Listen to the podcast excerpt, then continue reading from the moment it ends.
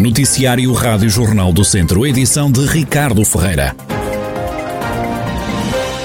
Uma colisão entre um autocarro e um uh, trator agrícola uh, causou ao início da manhã três feridos em Casal Maria, em Santa Combadão. O acidente ocorreu às 8h56 na Estrada Municipal de 629. O comandante dos Bombeiros Voluntários de Santa Combadão, Helder Costa, explica como tudo aconteceu. Foi um, um, um choque numa curva entre um trator agrícola da, Junta de Santa Combadão com o Ministério, com um autocarro de transporte escolar. Resultaram três vítimas de média gravidade, que eram os passageiros do, do, do trator. As três vítimas foram evacuadas para o Hospital Central de Helder Costa, comandante dos Bombeiros de Santa Combadão, com os pormenores da colisão entre um trator e um autocarro que fazia o transporte escolar e onde seguiam 20 crianças que frequentam o agrupamento de escolas de Santa Combadão. O acidente fez três feridos, todos estavam no trator agrícola. A PSP de Viseu reforçou o policiamento na zona de Vildomingos devido aos festejos de São João na localidade. A polícia quer evitar excessos, como adianta o comandante da PSP de Viseu, o superintendente Vítor Rodrigues. Nós vamos reforçar o policiamento, portanto, além da organização também de pedir, ter pedido policiamento, houve, houve aqui um contacto muito estreito da PSP, eh, a organização das cavalhadas e, eh, e, a Câmara Municipal, de maneira que, enfim, eh, este ano não vai ser da forma tão tradicional como seria, devido à pandemia, haverá algumas restrições, mas que, que, a organização se prontificou imediatamente a cumprir e nós vamos estar atentos, sim, além do, do, do policiamento que é solicitado pela organização, vamos ter algum reforço preparado, enfim, para, para qualquer coisa que pode, possa acontecer. Não é? E a polícia apela à população para festejar em segurança? Apelamos às pessoas uh, para, enfim, para isto não, não voltar para trás, acho que nenhum de nós, de nós quer isso, não é? Que se divirtam, que, enfim, uh, cumpram com a tradição, mas dentro de determinado tipo de condicionalismo, portanto, cumpram as regras que a DGS recomenda, não é? O superintendente Vítor Rodrigues, comandante da PSP de Viseu, que está atento aos festejos de São João na cidade. Este ano não há desfile das cavalhadas como era habitual. Velminhos é, por estes dias, Aldeia Jardim. Anabela Abreu, responsável pela comunicação das cavalhadas, fala em mais de 200 árvores enfeitadas na localidade. Os tecidos chegaram de vários lugares. Não sendo um ano normal, não podendo nós levar o cortejo que traz sempre milhares de pessoas à rua, nada melhor do que podermos alegrar o nosso jardim, embelezar as nossas árvores. São mais de 200 árvores que estão vestidas, vestidas com eh, memórias, com peças, centenas de, de, de peças que nos eh, fizeram chegar, desde Vildomoinhos, Viseu, de todo o país, desde associações a privados, e onde nós recriamos então estas histórias, mais do que rendas e mais do crochês, são histórias que contam a história das pessoas e que agora fazem parte da história das cavalhadas de Vildominhos. Cavalhadas de Vildemunhos que vão acontecer amanhã, mas sem desfile. O ponto alto da celebração vai acontecer no Rocio, com uma homenagem à cidade e ao antigo presidente da Câmara, Almeida Henriques, que morreu em abril vítima da Covid-19. A pandemia está a causar um grande impacto no setor da construção civil, não faltam obras para fazer. O que está em falta são os materiais, como madeira ou pedra, bens que até ficaram mais caros. Há também carência de mão de obra. Aprovado que está o Plano de Recuperação e Resiliência, Manuel Reis Campos, que está à frente da Associação dos Industriais da Construção Civil e Obras Públicas, diz que o setor está a contar com a realização de várias empreitadas, mas exige que seja feito uma calendarização das obras que estão inscritas no chamado PRR, a Bazuca Europeia. O que nós temos uh, visto é que, uh, e é fundamental, para isso é fundamental que exista uma calendarização e um planeamento para todos estes investimentos previstos, de forma a que as empresas nacionais possam, se possam capacitar e, e, e ter, naturalmente, para concluir essas obras que, que nós neste momento existem, serem competitivas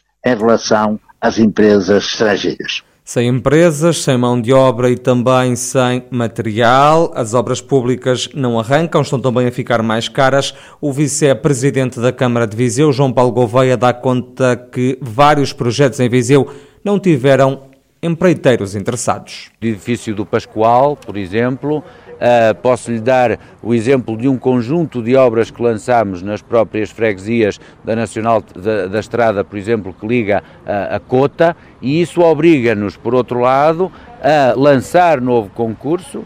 Novo concurso, olha, o Centro de Recolha Oficial de Animais, o CRO, também ficou uh, deserto uh, e dizer que muitas vezes até há empreiteiros disponíveis, mas não se querem comprometer com alguns níveis de preços, sobretudo porque há uma escalada do nível de preços das matérias-primas e uma falta muito grande de mão de obra. E, portanto, isso leva-nos, de facto, aqui a alguns constrangimentos que a região e o país, neste momento, urgem resolver. João Paulo Gouveia, vice-presidente da Câmara de Viseu, aqui a afirmar que o país tem que resolver os problemas que afetam o setor da construção civil.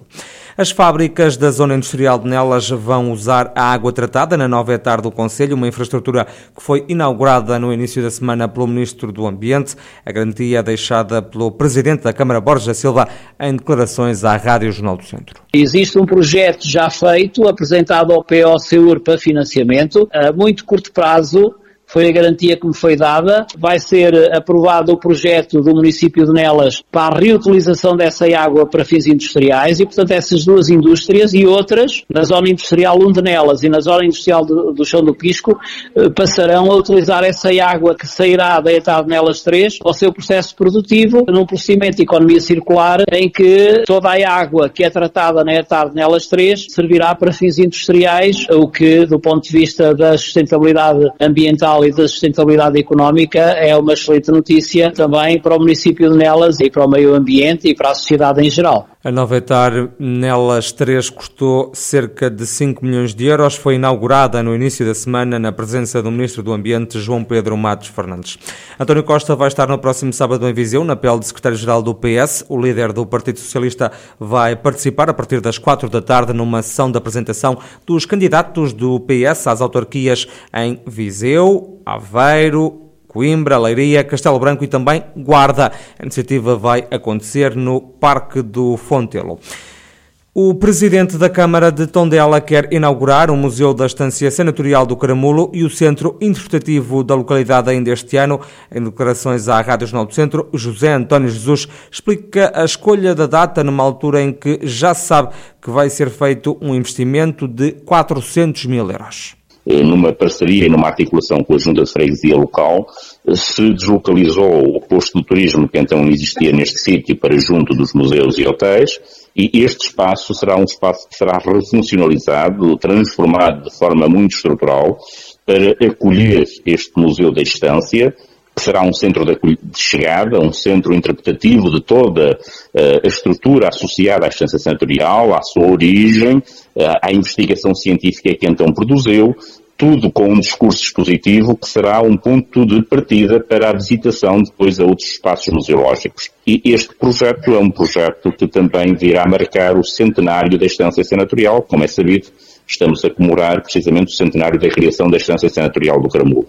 O município pretende criar uma rede de museus no Conselho e, em particular, no Caramulo, onde se destaca o trabalho que já foi feito por privados, mas há um outro museu que já está a caminho, como anuncia o autarca. O município já praticamente há dois anos tem vindo a trabalhar, por um lado, num projeto para o futuro Museu do Brinquedo, razão pela qual eh, tem vindo a desenvolver eh, os estudos para a reabilitação do antigo sanatório infantil. Tem neste momento já o projeto de arquitetura concluído, tem um conjunto de outros estudos desenvolvidos em parceria com várias instituições até universitárias e é uma obra que é expressiva do ponto de vista financeiro. Estimamos mais de um milhão e meio para essa obra. José António Jesus, o presidente da Câmara de Tondela. E já está a funcionar o Observatório Noite Saudável das cidades do centro de Portugal.